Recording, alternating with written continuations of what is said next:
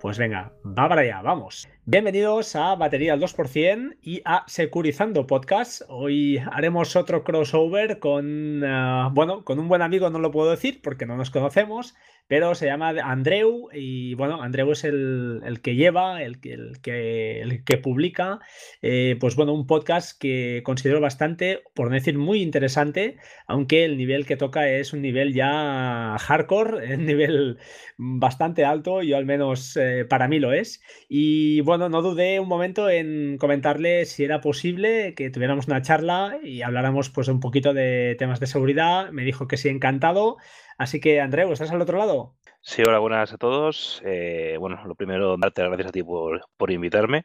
Eh, bueno, yo te lo comenté, pero es el primer crossover que hago, eres la primera persona que me lo pide, así que esto es una exclusiva. y nada, sobre mi podcast, pues es un podcast de mensajes cortos, 15 minutos, intento bastarme en 15 minutos, donde intento dar eso, mm, explicaciones sobre conceptos y técnicas, problemas a nivel de seguridad, pero intento que sea entendible. Y eso son píldoras cortas. Prefiero no hacer grandes programas enormes, sino píldoritas cortas. Sí, lo cierto es que, bueno, yo he tenido la oportunidad de, de ahora, de escuchar eh, pues casi todos los episodios, aunque te he descubierto hace relativamente poco, y lo cierto es que hay algunos súper interesantes. Eh, tengo que decirte que el de inyección SQL yo lo viví en mis carnes hace eh, muchos años o algunos años eh, hice una web corporativa para una empresa, bueno, trabajaba en esa empresa y además, pues a más a más eh, estuve haciendo, pues eso, trabajos para, como siempre me ha gustado la programación, era una época en que las webs corporativas todavía igual no estaban muy, muy utilizadas.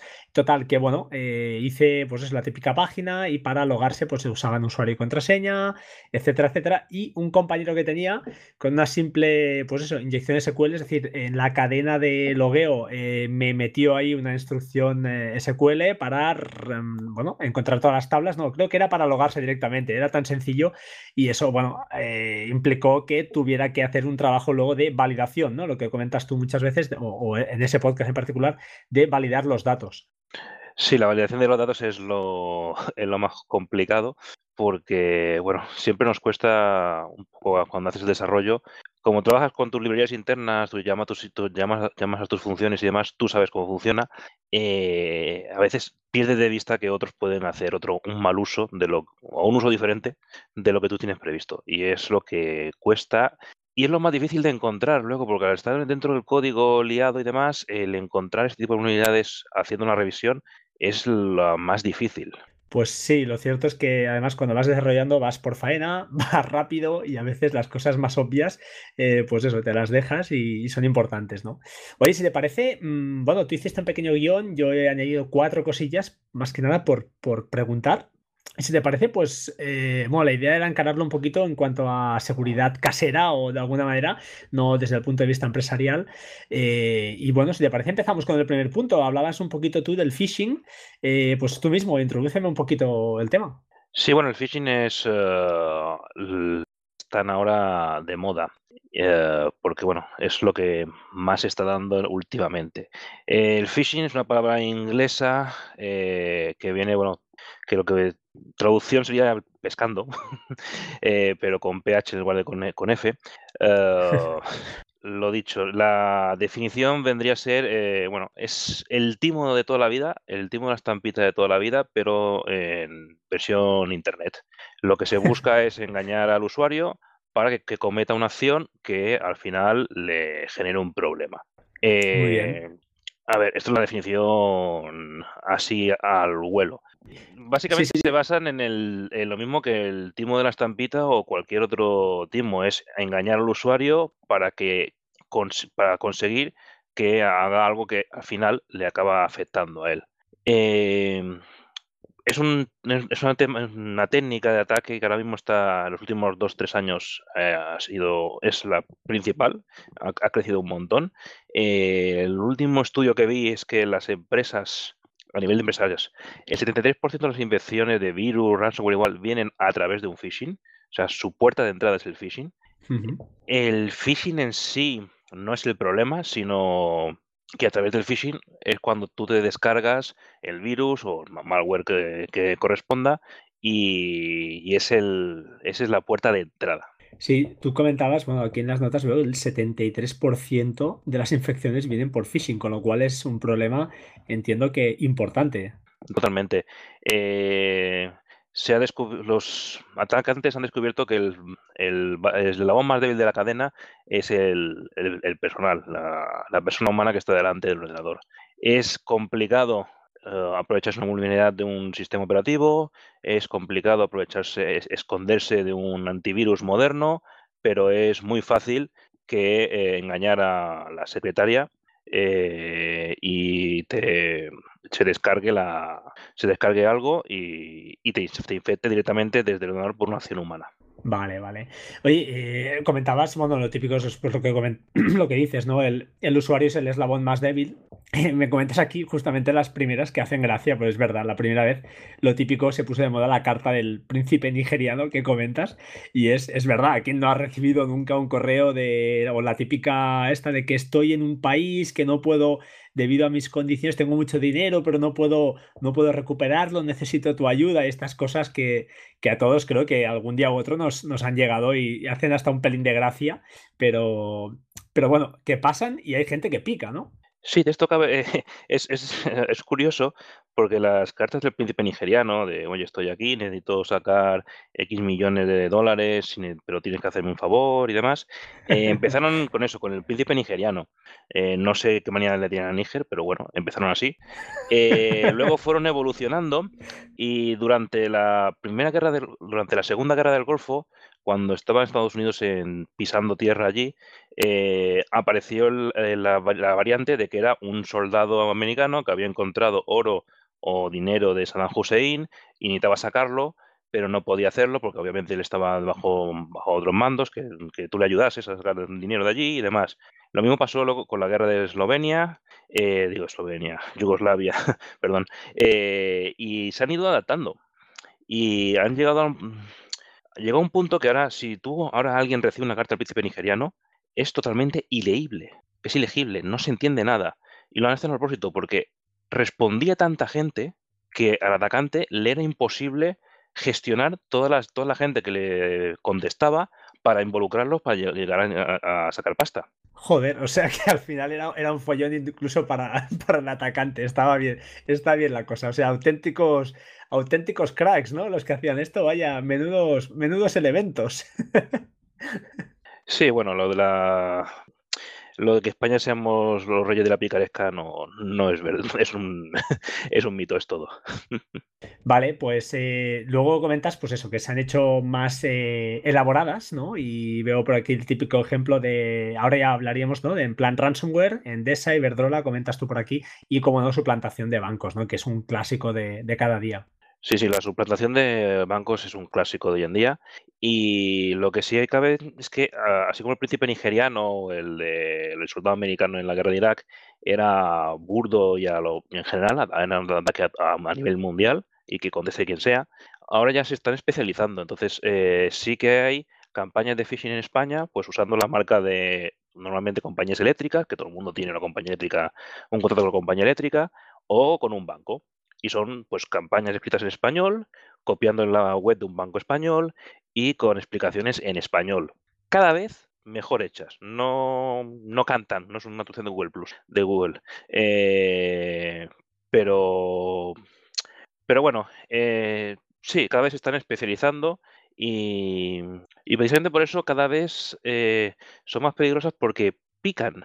es muy fácil que, claro, tú tienes, tú tienes a, a ti cada mes, cada dos meses, te llega la factura de tu de GESA, de Endesa, Iberdrola o la compañía que quieras, y un, día te llega un email, oye, tenemos un problema, en lugar de enviártela por banco o por correo portal, bájatela de aquí porque no sé qué.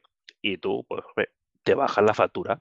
Lo que pasa es que el problema es que no te está bajando la factura, sino eh, cualquier bicho que, bueno, hoy en día lo más habitual es que te cifre todo, sea un ransomware, pero puede ser cualquier cosa. Eh, en tema del ransomware, eh, yo escuché una historia hace poco y bueno, no, no, la he vivido en primeras carnes. Un caso sí, pero fue el típico ransomware pues, que actúa eh, más o menos al, al, momento.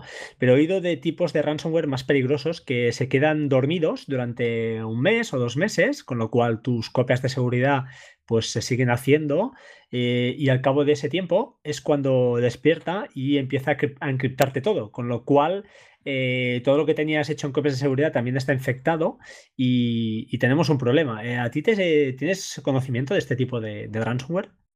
Sí, bueno, es la siguiente evolución. En cuanto la gente empezó a descubrir que le podía, se podía perder información y que hacer copias de seguridad, pues los atacantes obviamente evolucionaron y lo que hicieron fue retrasar la, ejecución del, cifrado para que no te dieses cuenta de, ese problema. Entonces, cuando te, encuentras que, tienes todo cifrado, te, puedes encontrar que tu copia de seguridad eh, ya también haya sido, eh, que ya no sea óptima y que ya hayas perdido información. Vale. Eh, una medida básica de protección frente a este tipo de frente al ransomware entiendo que sería encriptar todas las copias de seguridad que hagamos, ¿no? Bueno, a ver, eh, mm, a ver, si tú, si tú la encriptas y luego el encripta por encima, tampoco puedo hacer nada. Eh, lo, que hay que lo que hay que tener en cuenta es qué es una copia de seguridad, porque hay una tendencia a pensar que, bueno, los sistemas de sincronización de carpetas tipo Dropbox o OneDrive, iCloud y demás, eh, los usuarios lo ven como una, copia de seguridad de los, y no lo es. Efectivamente, tienes tus archivos en local y en la nube, con lo cual, vale, tienes, lo tienes en dos sitios. Pero si tú tienes las carpetas conectadas y sincronizadas y te cifran lo que tienes en local, ese cifrado también sube a la nube, jorobándote también la, información que tienes ahí subida. Entonces, eh, hay que tener en cuenta eso. La sincronización de carpetas son muy prácticas, yo lo uso cada día, pero no es una copia de seguridad. Una copia de seguridad real es cogerlo, coger la información, llevártelo a un disco duro o a un servidor FTP externo, a un sitio externo y desconectarte. De manera que esa copia esté aislada del trabajo diario de tu ordenador. Así consigues que si te cifras en el ordenador, esa copia, al estar aislada y no, y no comunicada, pues no le pase nada, no, no es accesible y la podrás usar cuando, cuando necesites. Correcto, yo estoy de acuerdo contigo. Eh, yo lo que hago, al menos eh, cuando uso este tipo de nubes eh, públicas, llamémoslas, ¿no? Como, bueno, sería mi ejemplo Amazon Drive, pero podría ser para cualquier otro OneDrive o lo que tú comentabas, o Dropbox, efectivamente son lugares donde la manera natural de trabajar es sincronizada, es decir, no es una copia de seguridad, sino que si tú borras un fichero en un lado, se borra en el otro, y si se encripta en un lado, se encripta en el otro, con lo cual estás eh, fastidiado. Pero eh, bueno, hay, las, hay aplicaciones, eh, por ejemplo, los que disponemos de un NAS de Synology, ya me he cansado de repetirlo, Hyper, Hyper Backup. Hay una, aplicación, una aplicación muy famosa en, en Mac, que es muy cara también, que se llama ARQ Backup, que lo que hace, pues eso, son aplicaciones que conectan con estas nubes, pero eh, te suben el contenido encriptado y actúan como copia de seguridad, es decir, realizan una copia ya sea incremental, normalmente es así, incremental, eh, y eh, encriptan y luego pues se salen. la estructura de carpetas y todo que hay en la, en la nube es totalmente distinta a la que tienes en local, lógicamente, porque ya te digo, es una, es una copia, realmente es una copia de seguridad con su estructura interna, además su cifrado si quieres, y yo creo que esta es una buena opción. No sé si tú también la es correcta. Al final es lo que comentabas, ¿no? Es un, disco duro externo eh, que al final haces lo mismo, haces una copia y lo, lo desenchufas. Mejor que sea cifrada esta copia, entiendo, porque, eh, bueno, si hay un ransomware ahí, en principio no te, no te debería afectar, ¿no? Eh, no, bueno, el tema de. El ransomware no te afecta si la, tienen la copia desconectada. Es decir, cuando el RQ sube la información, la sube, la guarda como quiere y luego se desconecta. Entonces a ti te cifran, tú tienes un ransomware, te cifran todas las unidades, a esa no van a llegar porque está desconectada.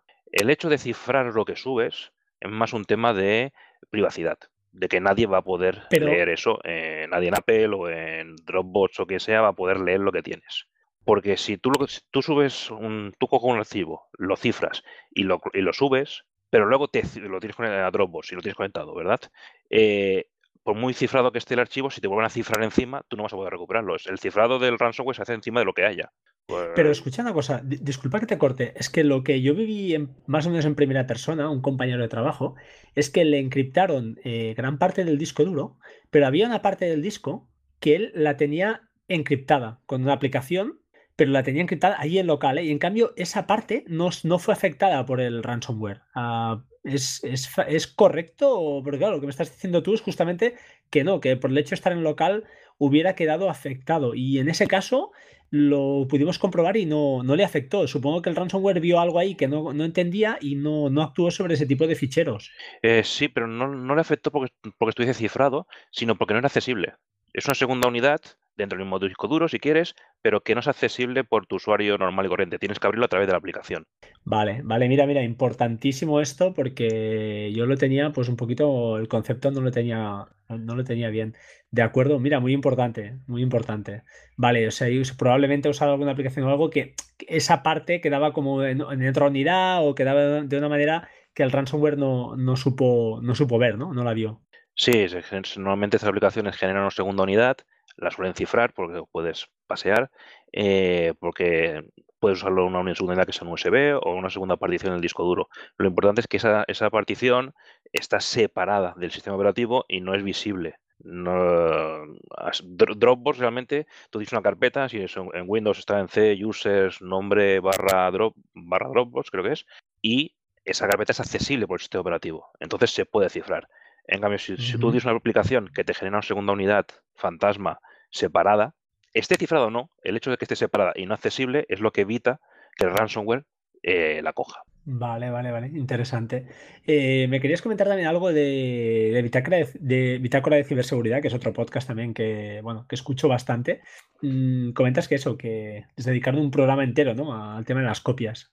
Sí, le, que el, creo que es el segundo capítulo, le dedicaron eh, una hora y cuarto, así, de lo que es una copia de seguridad, cómo hacerlas en diferentes entornos y demás.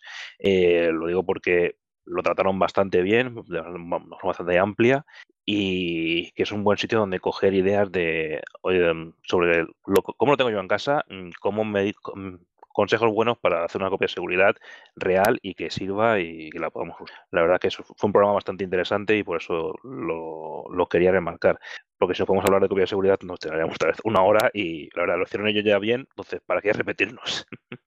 Sí, sí, sí, hacemos una pincelada aquí por encima. De hecho, bueno, he visto que has colocado el link en las notas del programa, con lo cual lo dejaremos y que la gente, oye, escuche y que ellos decidan tú. Al final, yo lo que quiero es que la gente que me escucha o que nos escucha, pues que aprenda lo máximo posible.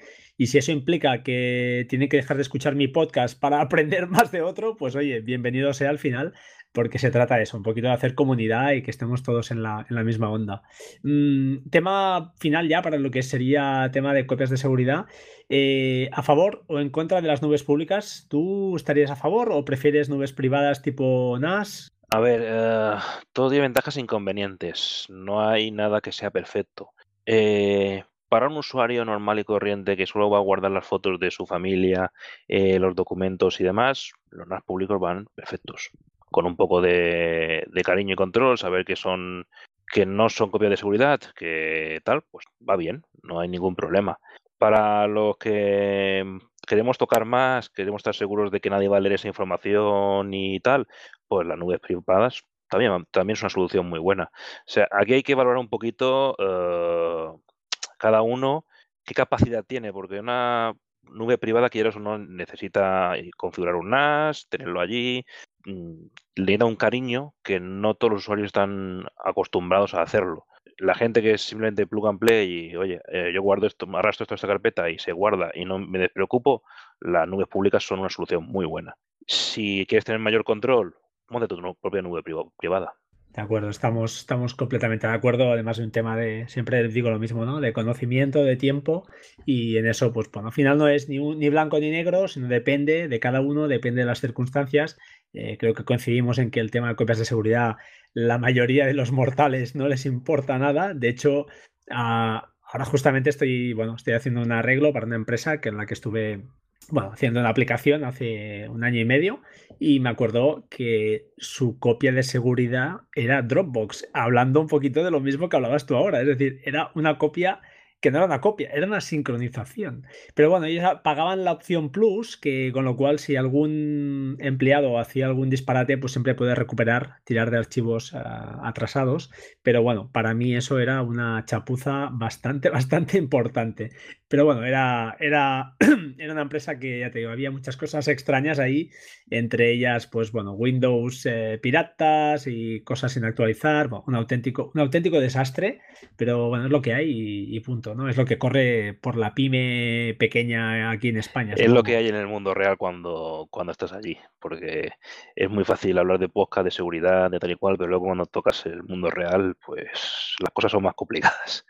Y bueno, lo que ha comentado de Dropbox, eh, sí, Dropbox y la OneDrive de Microsoft seguro también, y alguna más, eh, tienen lo que se llama el versionado de archivos, que te permite que, bueno, si te has equivocado, ir a una versión anterior, recuperarla de hace dos, tres días y tal. Y esta opción de Dropbox con la versión de, de, archivos le ha salvado el cuello a más de un informático en una pyme, porque después de un ransomware siempre puedes ir, una vez que has limpiado el PC, puedes ir a Dropbox y decirle, sácame la versión de ayer. Eso sí, si no tienes el plus, si es el Dropbox normal y corriente, tienes que ir archivo a archivo. Y como tengas un par de miles de archivos, te puedes morir. Pero se podría recuperar y se podría hacer una, una marcha atrás a un fichero que no hubiese sido cifrado por ransomware. Es un parche, no es una copia de seguridad, repito, no es una copia de seguridad, pero sirvió.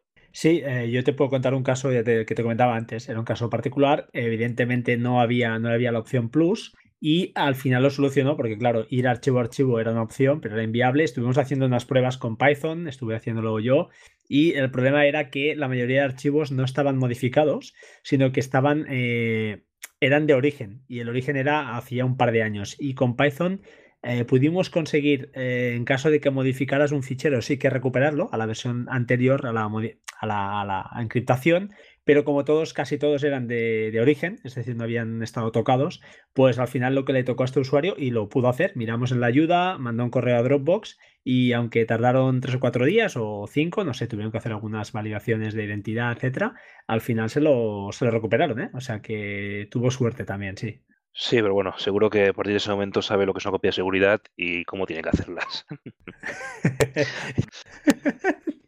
Se aprende a palos, como todo. Eh, además, ¿dónde, ¿dónde vas? ¿Estás loco? Cuatro copias de seguridad, no sé qué. Estás... Y al final es que es lo, que vale, ¿eh? no, no hay más historia. Sí, sí, pero claro, el problema de las copias de seguridad es la fama que tienen y el hecho de que la gente piensa que pierde mucho tiempo con eso. Y la verdad es que porque no se mira y no se hace algo automático, simple y sencillo para los usuarios. Es una peguita que veo yo a la mayoría de sistemas de copia de seguridad para un usuario básico. Sí, sí, yo lo veo como tú. A los que tocamos más, pues bueno, yo al menos particularmente lo tengo programado. Eh, tengo casi, creo que noche sí, noche no, pues eh, encriptado y subida a Amazon Drive en mi caso y, bueno, lógicamente copia incremental usando Hyper Backup y bueno, tengo pues creo que puedo tirar hasta, no sé, creo que tengo 256 versiones de cada archivo, o sea, imagínate lo que, lo que hay allí. Pero bueno, es por si, por si acaso y luego tienes otras copias, pues como no, hago una con Time Machine, luego tengo otra en cuanto a fotos en Google Fotos que aunque no es bien bien la misma calidad, pues te vale en caso de apuro. Eh, bueno, eh, voy haciendo cosas lo más automatizadas posibles, eso sí, porque eh, luego pasa lo que pasa. Hace cuatro días, por ejemplo, yo lo que son los iPhone las hago manuales, es decir, las enchufo porque no, no pago, me niego a pagar ese espacio en iCloud para, para hacer copias a si, pagas el cloud y tienes hasta 200 gigas, pues puedes hacer un backup del teléfono entero y si lo tienes conectado a la corriente eh, y está en Wi-Fi, creo que por la noche, pues él solo eh, pues se hace un backup, ¿no? Se va haciendo una copia automática. Como no era mi caso, en este caso las hacía manualmente, pues bueno, eh, el de mi mujer se perdió, bueno, lo robaron y tuvimos la. Bueno, había, no hacía ni un mes que había hecho un backup yo, con lo cual lo único que perdió fueron las últimas aplicaciones que hubiera instalado en ese último mes, pocas para ser un usuario convencional. Fotos perdió cero porque usamos pues eh, ese Foto y Google Fotos que se suben automáticamente a la nube y al final pues bueno, eh, pierdes un teléfono que es dinero, pero no pierdes ese valor sentimental que muchas veces pasa, ¿no? He perdido el teléfono, tenía todas las fotos de hace 50 años ahí metidas y la copia de seguridad, ¿eso qué es? Y lo han perdido todo. Pierden teléfonos, pierden de todo la gente, o sea, es muy habitual, ¿eh? Sí, totalmente. Y bueno, al menos en una empresa, eh, estábamos hablando, de, eh, son más conscientes por el tema de que cuesta pasta y que si pierden la facturación de los últimos tres años, eh, Hacienda se la recordará. Entonces saben que, tienen, que necesitan esa copia de seguridad y no son reticentes a hacerlas. Luego, cómo las hagan y si siguen la velocidad que toca y demás, ya es otra cosa. Pero tú a una empresa le dices que tienes una copia de seguridad y lo entiende. A mi tía le digo que tiene que hacer una copia de seguridad de sus fotos, de sus nietos, eh, eh, no sabe de qué estoy hablando. es que es así, es triste. Bueno, supongo que la gente. Bueno, yo pensaba que la gente que subía eh, aprendía más, pero. o sabe más que nosotros, pero ah, veo mucha juventud todavía que el WhatsApp lo maneja muy bien, pero lo que es, no quieren saber nada, no les interesa ni, les da igual.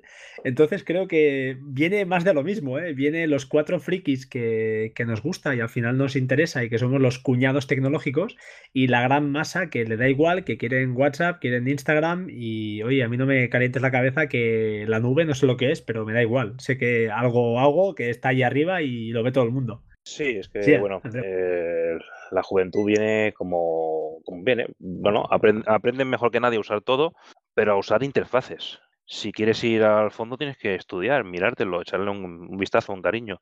Y eso es lo que en el 80% de la gente, pues no. A mí me funciona, ya está. Pero nos pasa lo mismo con el coche. Yo el coche lo, lo pongo en marcha, arranco el motor y le pongo gasolina cuando me lo pide poco más. Sí, pero bueno, una cosa es un coche y la otra estamos hablando de ficheros eh, que habrá pues posiblemente en un día de mañana la contabilidad doméstica, fotos, eh, que las fotos tienen un valor sentimental.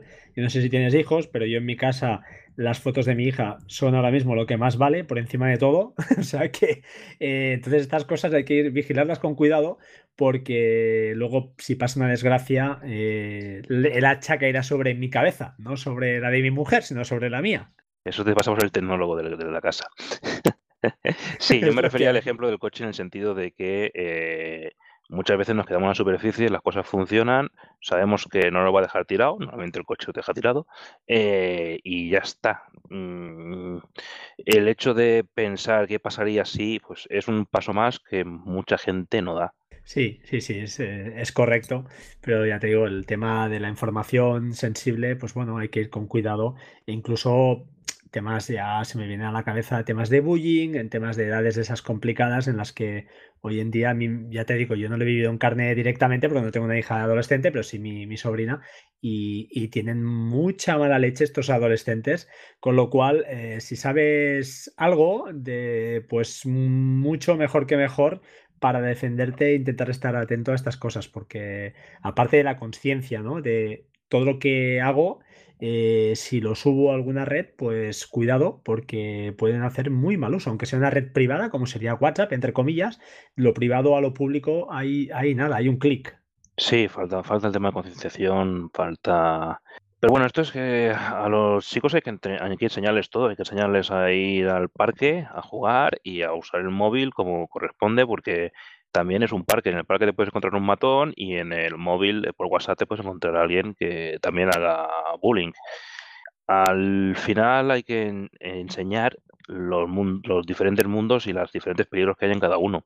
El problema es que muchos padres, eh, aún, nosotros a nuestra edad aún, pero los que son un poco más mayores, en el mundo digital es sobrepasado por todos lados. Entonces, es complicado que un padre pueda explicar a los niños los peligros cuando él mismo está fuera de ese mundo.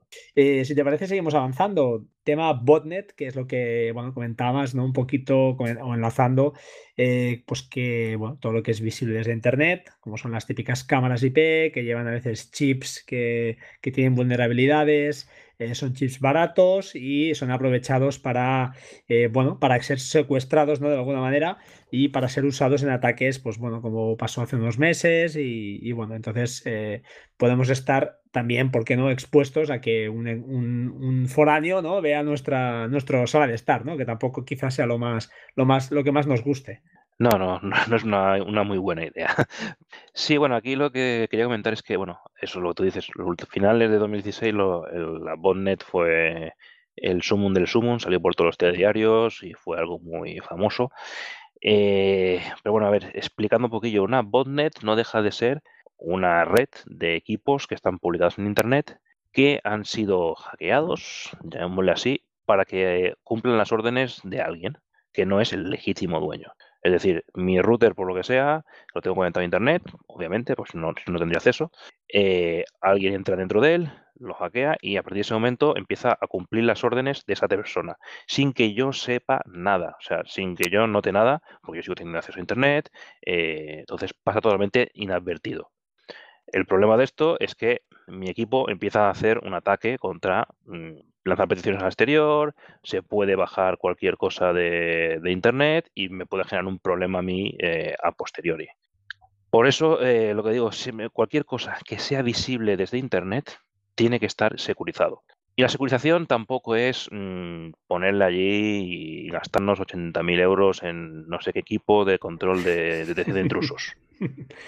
que si te lo puedes gastar una empresa, oye, adelante, que es, conveniente. Pero en nivel de casa, la securización sería, eh, punto uno, es, ¿realmente necesito que sea visible en Internet? ¿Es necesario? Porque tú, por ejemplo, tienes un NAS con un WordPress, muy bien. Pero ¿y el, servicio FTP es necesario que esté accesible? Correcto. Sí, porque lo uso. Adelante. Eh, no, nunca lo uso. Pues quítalo. Mm, hay que minimizar la ventana de, exposición. Cuanto menos servicios usemos, menos, menos tiene que estar publicados. Publicar por publicar, no, porque es un agujero que en algún momento se puede convertir en un problema de seguridad. Y si no lo uso, pues ¿para qué? Se quita. Eh, disculpa, disculpa, sigue, sigue. No, luego también hablaba de eh, cambiar las contraseñas. Por favor, cambiar las contraseñas. Eh, la contraseña admin, admin la sabe todo el mundo. Y la admin 1234 también. ¿Ah, sí? ¿Ah, sí? No, lo sabía. si viene un, un, equipo, una cámara web o lo que sea, una nevera inteligente accesible de Internet, eh, el fabricante viene y te da unas contraseñas por defecto. Cualquiera que tenga el manual de esa nevera tendrá esas contraseñas por defecto. Y buscar el manual de la nevera, eh, buscar esas contraseñas es tan fácil como decir, eh, buscarle en Google default password y marca y modelo. Con eso ya, en la primera o segunda solución de Google, te vas a tener las, contraseñas por defecto de esa, máquina. Así pues, cualquiera tiene tu contraseña. No te fíes de la contraseña por defecto, cámbiala. además, en lugar de 1, 2, 3, 4, pon, la que quieras. Pon Garfield, da igual. ya, ya es mejor 2, 3, 4. Oye, otra, otra cosita que, que comentas aquí, el tema de cambiar puertos, mm, yo lo tenía más adelante, pero lo aprovechamos. ¿Sirve de algo cambiar el puerto? Porque yo he oído de todo, he oído, a ver, que molesta sí, pero tampoco es es una, es una securización que te lleve al, limbo, es decir, no es 100% segura, que no hay nada 100% seguro, pero el tema, pues eso, de que si el puerto por defecto, yo que sé, es el 80, pues no, diré que externamente sea el 127 y luego por NAT, pues ya redirigiré, lo que me entre por el 127 lo enviaré al puerto 80 interno. ¿Esto ayuda a securizar? Bueno, pero lo que te han dicho es verdad, sí y no. Eh, a ver, aquí hay un par de conceptos. Eh, el cambiar el puerto permite ocultar tu, estancia allí. Entonces, eh, los escaneos masivos que hay cada mil, cada segundo, que buscan puertos 80 para buscar apaches antiguos o en, servidores web antiguos y demás que puedan tener unidades, lo que hacen es escaneo IP por IP a nivel mundial, te buscan el puerto 80 y el 443. Si tú estás escuchando en el puerto 127 que has dicho, pues no te van a ver te vas a pasar desapercibido ante ese escaneo masivo, automatizado, casual. Pero eh, sabemos que también, o, corrígeme si estoy equivocado, que un escaneo, a, pues lo que decimos, de todas las IPs eh, a nivel mundial, igual hoy en día son lo hacen en horas, ¿no? Casi, o, en, muy poco tiempo. O sea, no es una cosa extremadamente eh, costosa en tiempo. Escaneos de servicios genéricos, sí. Ahora, si alguien veamos, si, yo tengo especial manía contra ti por lo que sea y, quiero ver qué vulnerabilidades tiene batería al 2%, pues cogeré tu IP y la escanearé a saco todos los puertos, los 65.000 posibles, contra tu IP. Entonces, obviamente, encontraré que el puerto 127 está abierto. Pero ya es un ataque dirigido. Ya es algo que digo, oye, yo tengo un especial interés contra Frank y voy a buscarlo. Y entonces, efectivamente, el puerto está abierto y lo encontraré abierto. Y veré que por los mensajes de bienvenida veré que es HTTP y que es un servidor web. Pero no, eh, contra este tipo de ataque no te sirve una, redirección de puertos. No te va a evitar un ataque dirigido o, con alguien que tenga ganas de tocarte las narices. Eh, el cambiar el puerto te va a permitir salir del radar de los ataques eh, casuales, de esos que dice, bueno, voy a escanear la red de telefónica de España, vamos a ver qué encuentro. Ah, mira, he encontrado 100.000 servidores web, perfecto. Uno de esos 100.000 no será el mío, porque el tuyo está en el puerto 127 y no en el 80. Correcto, muy bien. Y luego otra cosilla más que, bueno, también hemos escuchado por ahí, yo al menos lo uso, eh, lógicamente al final es un poquito lo que tú comentabas antes, es el acceso inverso, entre comillas, a las cámaras.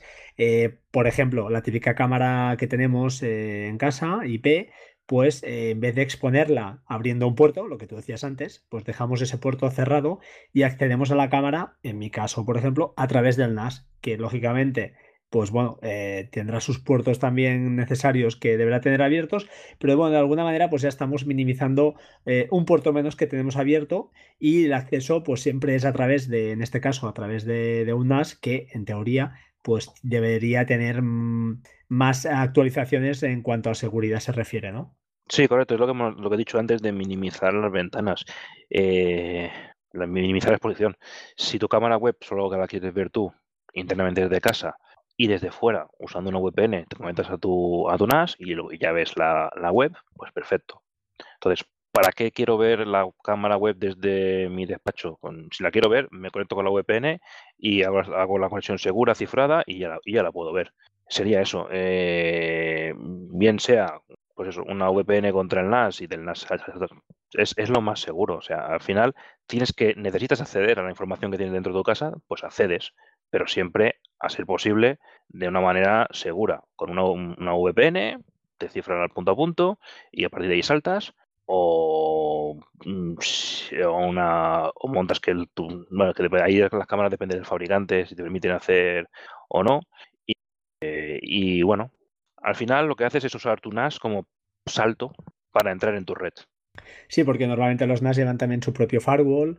Eh, yo en mi caso, los de Synology, que es el que conozco, tienen esta discriminación por país, con lo cual, pues bueno, por ejemplo, puedes bloquear cualquier intento de acceso de cualquier IP que no sea, por ejemplo, de España. Es un ejemplo. Luego, evidentemente, el atacante, si usando una VPN eh, fingiera que está en España o estuviera en España, pues la cosa se complica, ¿no?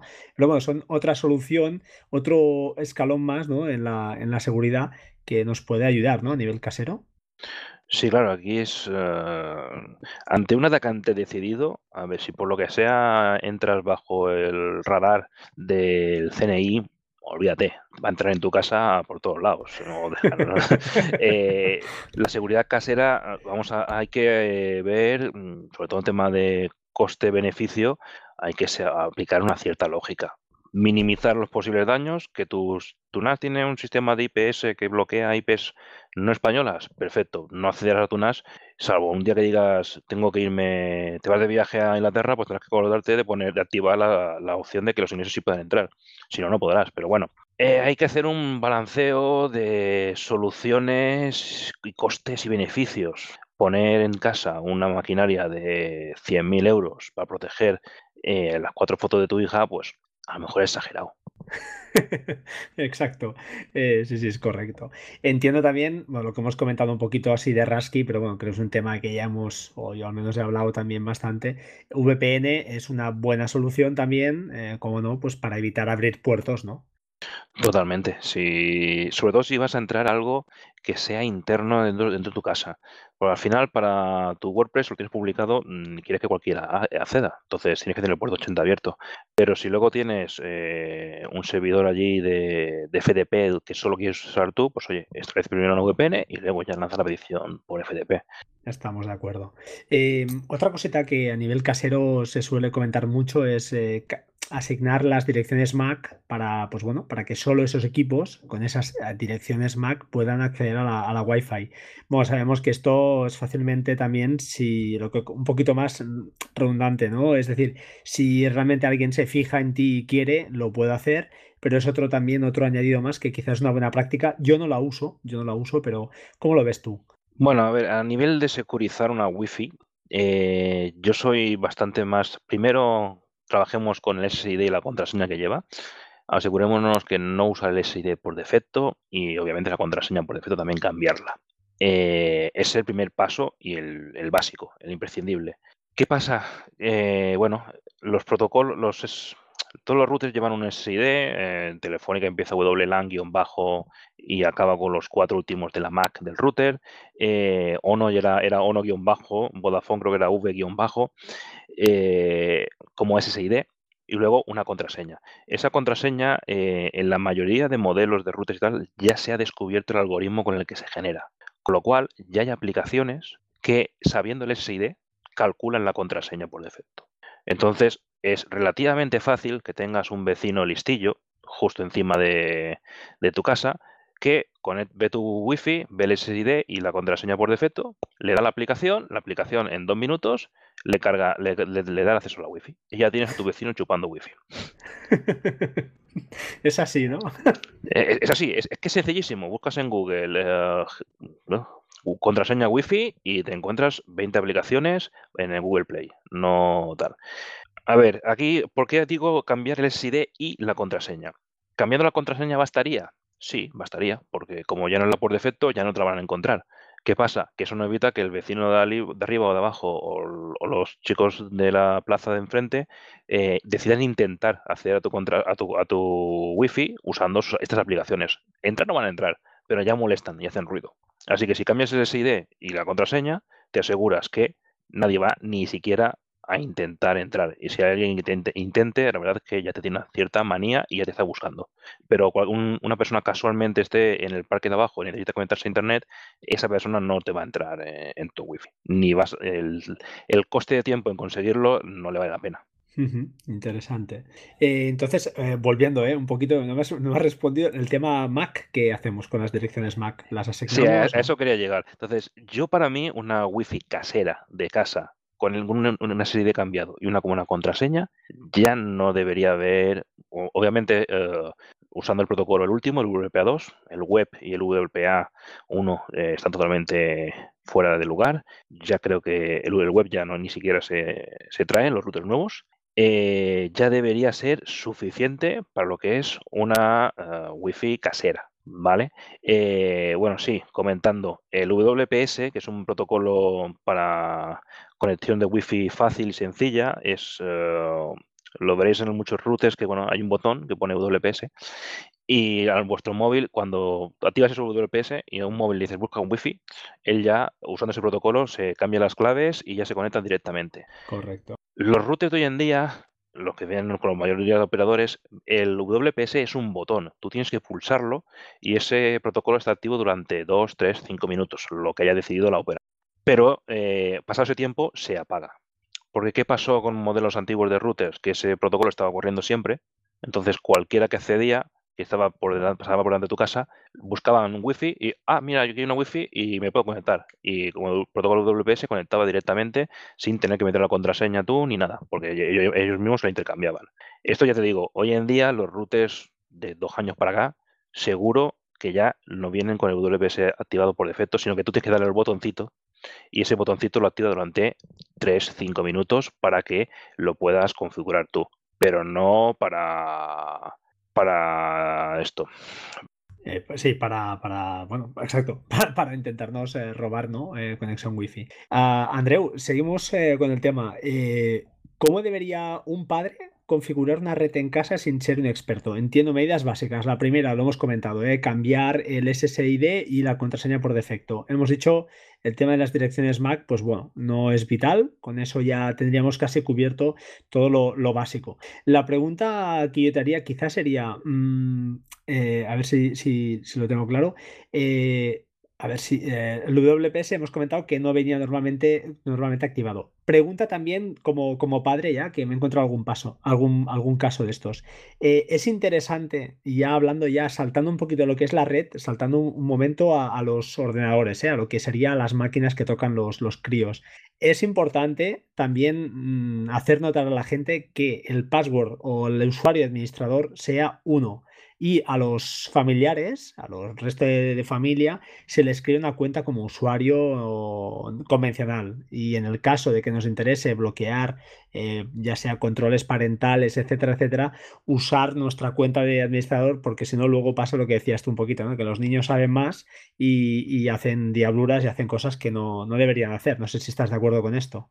Sí, sí, totalmente. Eh, bueno, a ver, por respondiendo a lo de la dirección en Mac, eh, yo no lo veo necesario si lo tienes bien securizado.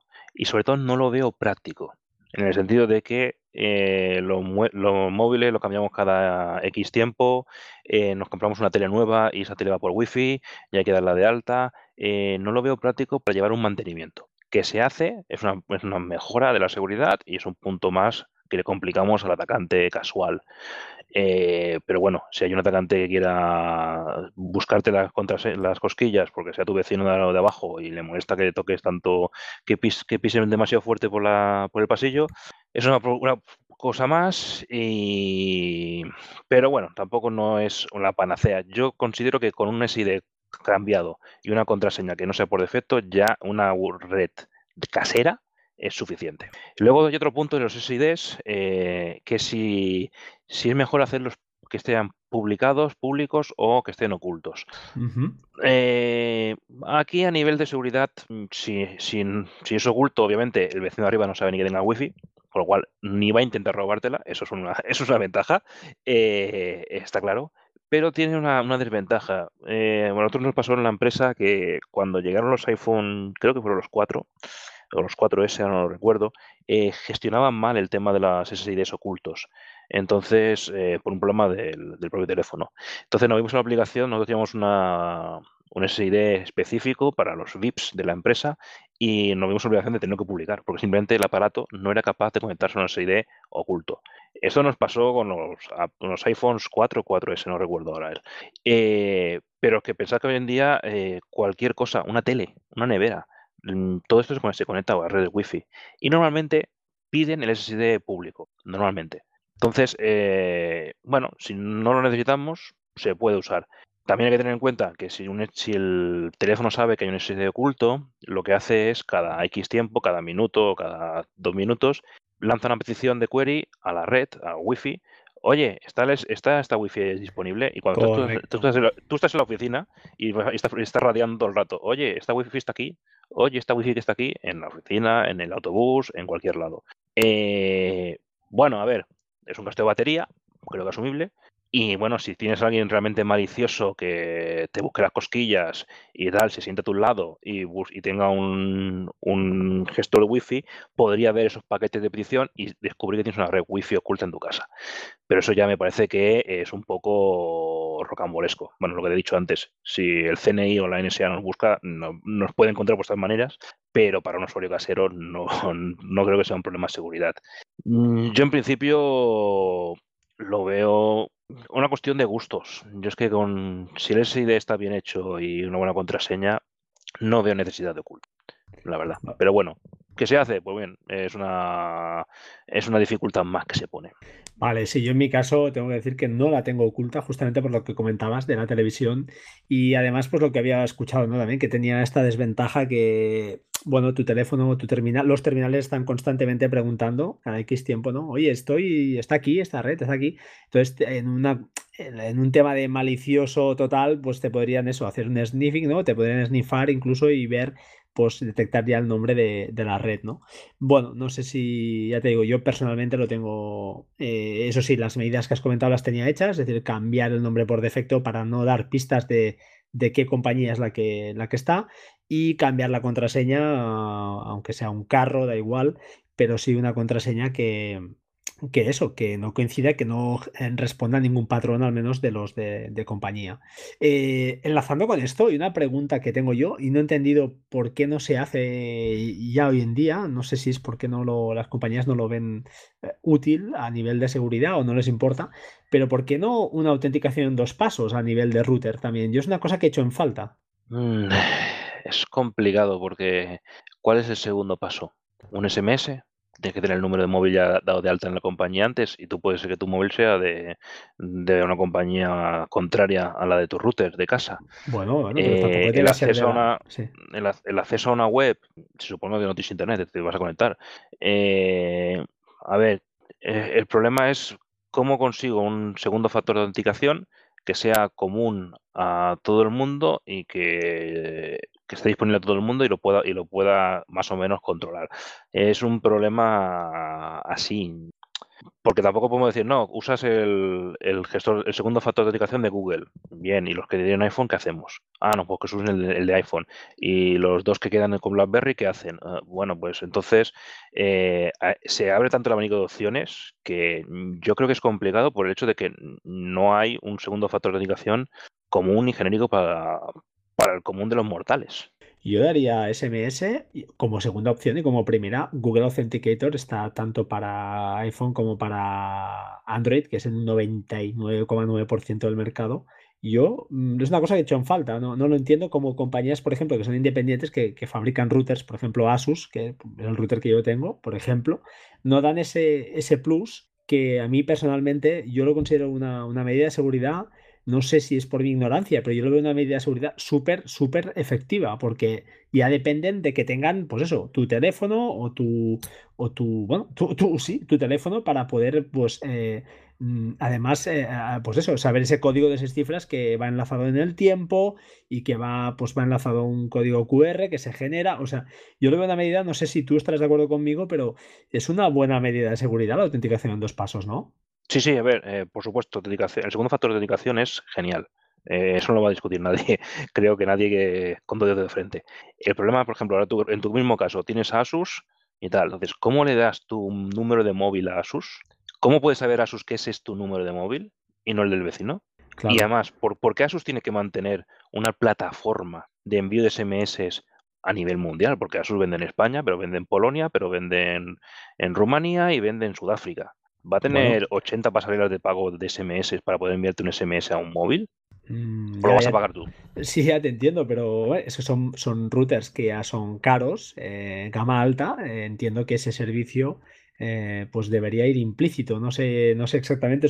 claro, ahí hay aspectos que yo desconozco, pero creo que, ya te digo, no sé, para mí es, un factor eh, vital eh, hoy en día. Y, más, y es más, estoy hablando más de Authy, que no sé si la conoces, que Google Authenticator, que tiene un problemón, creo, no sé si está todavía es correcto, pero en el caso de que pierdas ese teléfono, y lo pierdas y se muera ese teléfono, si no tienes esos códigos replicados ya en otro lado, eh, los tienes que volver a generar uno a uno. No hay una copia en ningún lado, cosa que Authy aunque sea de alguna manera un fallo, entre comillas, de seguridad, porque si algún día les hackean, pues te, tendrán todos esos, eh, esos accesos a, su merced, pero en el caso de que tú, por ejemplo, pierdas un teléfono, poder recuperando la cuenta de Authis es suficiente como para, recuperar todos esos códigos de, tiempo, ¿no? Para autenticación en dos pasos. Pero yo, bajo mi punto de vista, es lo que más uso y lo que servicio que veo que tiene la opción, lo activo. Por no decirte que hasta Twitter. Twitter tiene un servicio de autenticación vía SMS. Bueno, es lo que, lo que hay. Sí, bueno, a ver, son dos modelos diferentes en este caso. Google Authentication eh, por un lado, aunque cuesta creer, Google ha sido más de privacidad, entonces guardas todo en tu teléfono, en tu terminal, y si lo pierdes, adiós muy buenas. En cambio, Auth pues, lo tiene todo en su nube y tienes que fiarte de que ellos lo hacen bien y no van a ser hackeados. Bueno, eh, se dedican a esto, yo creo que lo hacen bien, pero eh, te, eh, tienes esta, este inconveniente. No hay ningún modelo que sea perfecto. Todo tiene sus ventajas y todos tienen sus inconvenientes. luego hay otros modelos, por ejemplo, Latch, que es un cerrojo eh, que ahora es, está bastante de moda y está dando de la caña a gente telefónica, aunque te lo pongas en cualquier otro lado. como, tiene, el API muy bien abierto, mm, casi cualquier cosa se puede sincronizar con ellos. Eh, entonces, con, con Latch me refiero. Entonces, es otro segundo factor de autenticación. Pero obviamente estamos hablando de eh, una única empresa. ¿Puede ser el, factor de autenticación, puede ser Latch el factor de autenticación general para cualquier cosa? no, porque depende de una única empresa si algún día la ONU hace un sistema de, de, segundo factor de dedicación, pues oye, ya me fío más de la ONU que de una empresa en concreto, sea Telefónica, sea Apple, sea Microsoft o sea eh, la gente de San Solaris. Y yo particularmente Latch la tengo como plugin en WordPress. Eh, hay plugins también de, doble factor de autenticación, pero eh, quise apostar por Latch por, probar otra cosa nueva y lo cierto es que no está nada mal, no está mal. Ese que es de Eleventh Path, que es del amigo del gorro, el señor Chema Alonso, señor ya, porque es CDO, ¿no? De Movistar, de Telefónica. Y bueno, eh, la quería probar y lo cierto es que de momento estoy contento. No sé si qué nivel de efectividad tendrá, pero al final todo lo que sea, ¿no? Sumar eh, siempre ayuda y como tú decías, claro, si el CNI se pone por en medio, pues yo creo que no tendré nada que hacer. por favor, espero que tengan eh, la bondad de no, de no indiscuirse en mis asuntos, tampoco tengo nada que ocultar, pero bueno, al final es un poco, un poco lo que tú comentabas, ¿no? Oye, pues creo que hemos hecho un repasillo chulo, chulo. No sé si se te ocurre alguna cosa más que quieras comentarnos. Para mí, ya te digo, ha sido un honor y un placer porque eres un crack, tío. O sea, así de claro te lo digo, eres un fenómeno. No, me y...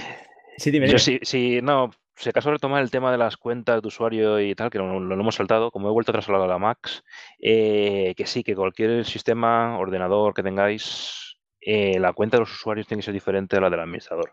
Por pura seguridad de, separar el trabajo de nuestros hijos con el nuestro y eh, que, bueno, si por lo que sea nos entre un virus o, tal, como si, si te entra con tu cuenta de usuario normal y corriente, puede hacer mucho menos daño que si entra como un usuario administrador. Entonces, eh, como realmente el 90% de las veces no necesitamos ser administradores, no lo seamos. Un usuario normal y corriente y cuando quiero hacer un cambio de configuración en el equipo, por lo que sea, entonces ya sí entro en la cuenta de administración. Pero para navegar por Internet, para escribir eh, documentos, no necesito ser administrador. Una cuenta de usuario normal y corriente.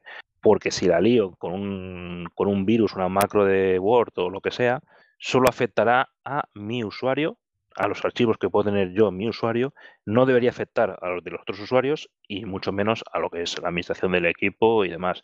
Entonces, una, es una precaución básica que no siempre se puede cumplir, porque estamos hablando de, por ejemplo, las tabletas, la mayoría de veces no tienen doble cuenta, pero los PCs, eh, los Macs, los equipos de mesa, los portátiles sí. En esos, hagámoslo. Una cuenta de administración solo se usa al momento de administrar algo, un cambio de configuración o lo que sea, con instalación, y trabajemos con sus cuentas de usuarios normales y corrientes, nosotros, nuestros hijos, nuestra mujer, cualquiera. Yo mismo, cuando entro en el ordenador, no entro como administrador, entro con mi cuenta de usuario específica. Bueno, yo tengo que pecar ahí, yo, yo no lo hago, pero, pero sí que en cuanto a, porque todavía mi hija es pequeña, pero lo he vivido con sobrinos, ¿no? Y, y estoy viendo eh, que eh, me, encontré con un problema, el típico, bueno, mi, cuñado me preguntó, oye, ¿cómo bloquear el acceso a una, web que es de juegos, de un juego en particular?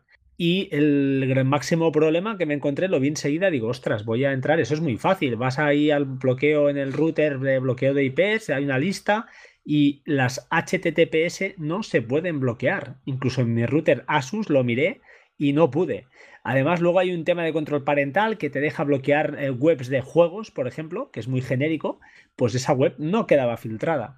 Solución, hay dos opciones. Una, eh, pues lo que decimos, ¿no? Si tuviera, le comenté, oye, lo más sencillo es eh, generarte unas cuentas que tú seas administrador y ellos ya son los usuarios, y entonces es muy fácil tanto en Windows como en Mac eh, controlar esas webs. Entonces ahí sí que puedes, porque claro, las lanzas antes de que se encripten, eh, pues puedes eh, bloquearlas, el acceso a esas webs. Y dos, la otra opción que era más rara, que estuve yo peleándolo, pero no lo he llevado a la práctica, que era crear un proxy en casa. Yo para probarlo de momento, que sería la opción, le dije, bueno, la otra opción es a través de un NAS montar un proxy es una opción, ¿eh? por decirle, por mira, por vender el NAS, por darle un servicio más. Eh, pero, ostras, eh, la configuración tampoco era tan trivial. Al final, tengo pendiente hacer una prueba, pero no, no la he hecho, no la he hecho por falta de tiempo. Pero mm, creo que estamos de acuerdo con eso, ¿no? En que el tema de la seguridad parental que les quita el sueño a algunos padres, pues es muy importante. La, la opción más fácil es esta: cuentas de administrador o no, o un usuario avanzado que sea el padre y cuentas de usuario convencional para, los hijos.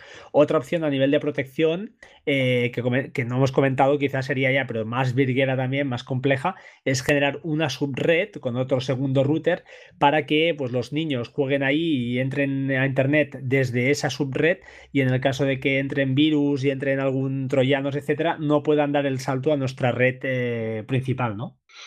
Sí, sí, claro, sería una opción, pero la verdad que para un, hogar es un poco complicado. Sería una segunda DMZ, pero de navegación. Pero bueno, mm, para un hogar lo veo complicarse un poco la vida. Sí, sí, estoy de acuerdo, ¿eh? pero bueno, damos opciones para aquel que quiera complicársela. Sí, a ver, si quieres algo, si solo quieres bloquear una página web en concreto, porque te interese, porque sea un juego, porque quieres castigar al niño sin jugar a, esa, ese juego durante dos días, por decirte algo, lo más rápido y sencillo es meter una entrada en el fichero host con esa URL a una IP falsa. De manera que, de manera que el, chico con el navegador no podrá llegar. Sí, siempre y cuando, siempre y cuando no, sea, ahí está, ahí está, ahí está, ahí está el tema y no sepa que existe el fichero host. Eso ya depende un poco del niño. Bueno, una solución chapuza rápida y tal, para decir, oye, está castigado sin jugar a tal durante dos días. Pues una solución que se puede aplicar fácil y sin complicarse mucho la vida. Sí, pero sabes, sabes lo que yo he vivido en, en mis carnes, pero ya te digo, eh, sobrino, eh, voy, no voy a tirar muy lejos, eh, no voy a tirar, no voy a decir nombres, que el, el muy cabronazo, con perdón, tiene el, la, el password del, en este caso es un Mac, lo tiene él y solo él, y no lo suelta. Con lo cual el padre, que es lo que dices tú, es de esa generación 50 eh, y pocos, o llegando a los 50 casi, y que no es, eh, esto le viene, le viene sobrepasado, pues está vendido, no puede acceder a la máquina. Entonces ya es un tema de, bueno, ponerse serio, ¿no? Y ya entramos en otros temas, pero fíjate hasta qué nivel llegan los, los hijos, ¿eh? están, están en una edad complicada y, la cosa se, se complica, se complica. Hombre, luego ya, a ver, la, circunstancias de cada uno tiene sus problemáticas. Y a nivel de seguridad, pues ahora aquí el, el, máster es el hijo, pues él que tiene la, contraseña. es así, él es el administrador de, de, la red de casa, ese es el problema. Bueno, pues ahí ya depende un poquillo de, cada situación, pero vamos, eh, no hay que buscar. Yo creo que para un sistema casero de casa hay que buscar lo más sencillo, por lo, mismo coste, evaluar el coste-beneficio que te puede dar.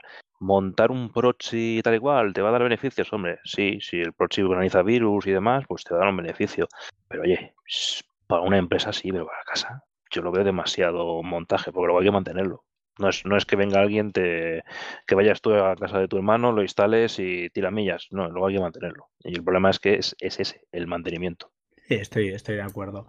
Y además ya te digo, eh, falta de tiempo, no lo puse, no lo pude probar ni en casa. Imagínate, lo tuviera montar en casa de un tercero, aunque bueno, la administración en modo remoto se podría hacer, pero bueno, para mí lo más sencillo le dije, eh, oye, créate ya cuentas, ponte serio y administra tú la maldita red, que no es tan difícil. Al final es simplemente pues crearles una cuenta de usuario convencional a ellos y a ti es simplemente útil que sepas cómo funcionan los controles parentales, tanto en un sistema como en otro, que son muy fácil y a partir de aquí pues ya está, ya eres el, amo.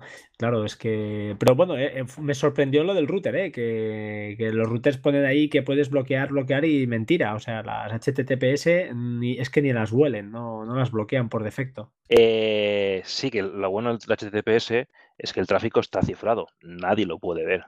Y cuando es nadie, es nadie. Una vez, una, vez sale de tu navegador, sale cifrado hacia su destino todos los paquetes, todos los equipos que hay intermedios, routers, proxies y demás, lo único que ven es un IP origen y un IP destino. Y lo enrutan y lo entregan al destino y el destino ya sabrá qué hacer, porque ellos no lo pueden analizar. Nadie que esté entre tu navegador y el servidor destino lo puede ver, en principio. Si no hay una vulnerabilidad en SSL, que son las famosas Hellbleed y demás, eh, nadie puede verlo. Y es un problema que estamos teniendo las empresas con los proxies, porque como todo el mundo está hablando HTTPS, eh, los proxies ya no pueden categorizar correctamente, muchos no pueden analizar el paquete y ver que hay un ejecutable que se está, descargando, con lo cual no puede bloquearlo. Eh, es un problema que los, que los proxies a nivel empresarial están empezando a sufrir ya de verdad, porque ya eh, si tú quieres infectar a alguien, montas una web HTTPS, y te descargas un, punto .s, un, ejecutable tal cual para Windows y no hay quien te lo pare, porque nadie puede analizarlo, nadie puede ver que es un punto .s. Y ese es un problema que ahora mismo están teniendo ya los proxies a nivel corporativo y empresarial. No des muchas ideas por aquí, no sea que haya alguno que, tenga ganas de, liarla. Eh, oye, eh, no sé, lo dicho, eh, si tienes algo más que comentar y si no, yo creo que llevamos ya más de una hora charla súper, súper interesante, súper didáctica. Y, nada, yo por mi parte, invitarte a que a ver si podemos grabar con Ángel, porque él quería grabar, también quería comentar el tema de seguridad y ostras, no, no ha podido ser. Pero, bueno, te invito a que a ver si cuadramos agendas un poquito Y, por qué no, pues eh, entablemos una charla distendida y hablemos, pues, de, ¿por qué no?, de cosas de estas, eh, de temas de seguridad, pues más a nivel eh, de ataques a nivel mundial, que nos expliques alguna anécdota, cualquier historia de estas, que seguro que tienes un montón. Y, agradecerte otra vez más, Andreu, que, hayas estado conmigo y yo contigo. y que, bueno, hayamos hablado durante, ya te digo, más de una hora de seguridad que yo es un tema que no domino y, para mí ha sido, ya te digo, un, auténtico placer.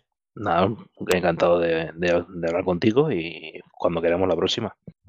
Pues venga, chicos, pues sin nada más, eh, iremos cerrando ya líneas. Eh, seguiré mañana a ver si puedo grabar ya y, colgar otro podcast de, Workflow, pero mientras tanto, pues nada, eh, tenéis esto para entreteneros. Agradecer a Andreu otra vez más su estancia aquí con nosotros y nada más. Hasta pronto, chao, chao. Adiós, Andreu.